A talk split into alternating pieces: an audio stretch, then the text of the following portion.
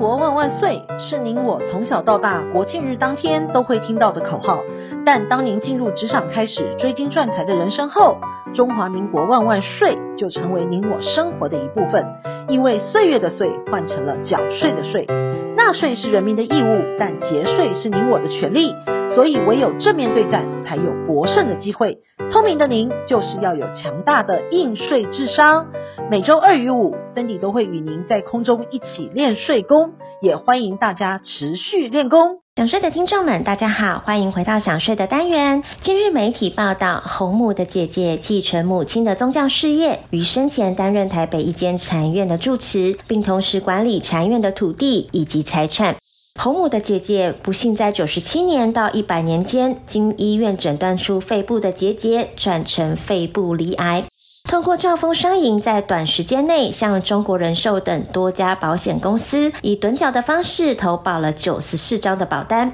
保单的种类有万能寿险以及利变养老险等险种，受益人皆指定为禅院。洪母的姐姐不幸于一百零四年病逝之后，却在九个月忽然接到国税局寄发的遗产核定通知书，内容载明了洪女为法定继承人之一，九十四张的保单全部列入应继遗产的范围，保单总额为一亿六千多万，核定应缴纳的遗产税是两千一百八十万。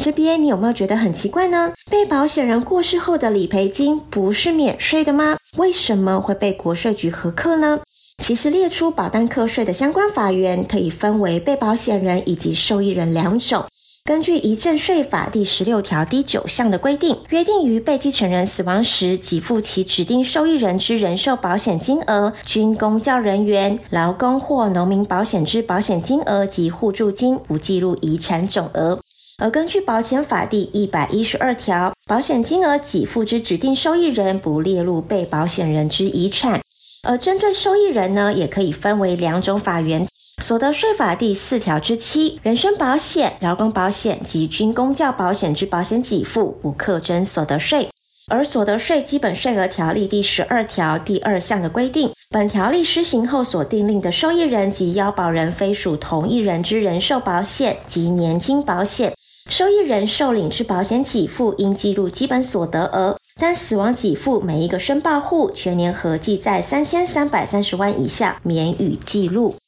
因此，综合上述所述，如符合保险法第一条意义下的人寿保险，于被保险人过世时所发生的保险理赔金，是不用计入遗产总额课征遗产税的。而财政部呢，在一百零九年七月一号特别重新检视了实务上死亡人寿保险金依实质课税原则核课遗产税案例及参考特征，发布保险实质课税的八大样态，包含了要保人带病投保、高龄投保、举债投保、身故前密集投保、短期投保、巨额投保、趸缴投保、给付相当或低于已缴保费等。是在协助民众厘清哪些投保的情况可能涉及租税规避，纵使于被继承人死亡时发生的保险理赔金，仍有可能被国税局认定透过保单以规避遗产税的逃漏税行为，得依实质课税原则认定补课遗产税并加罚。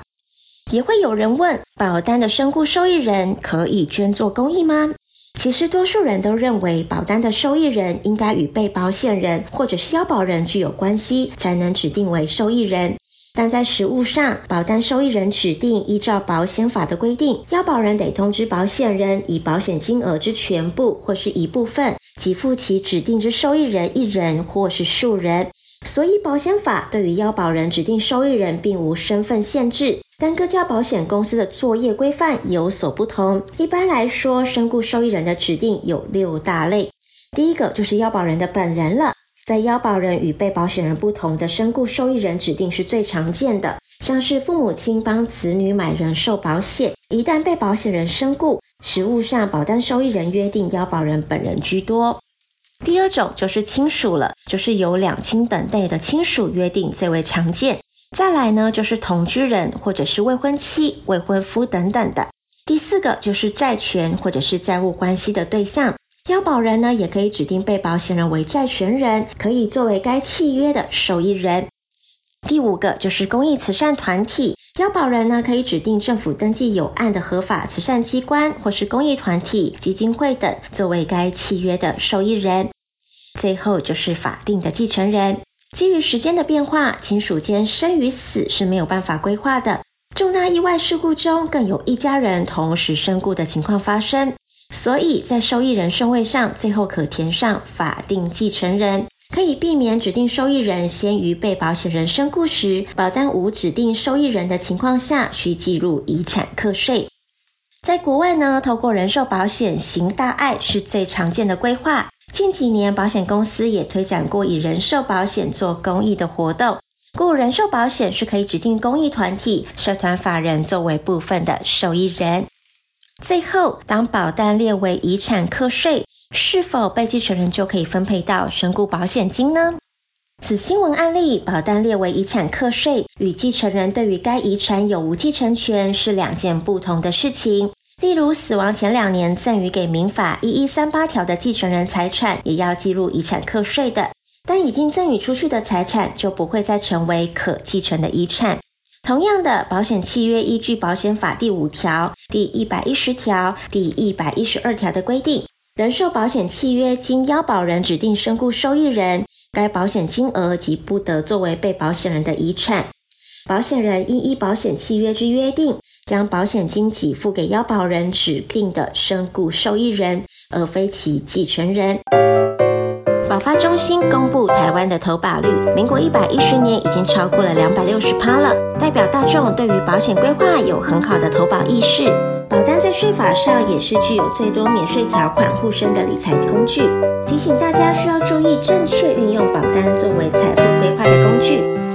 但可以保障家人与财富，更可以作为分配财产、照顾家庭与全副留爱的法律契约。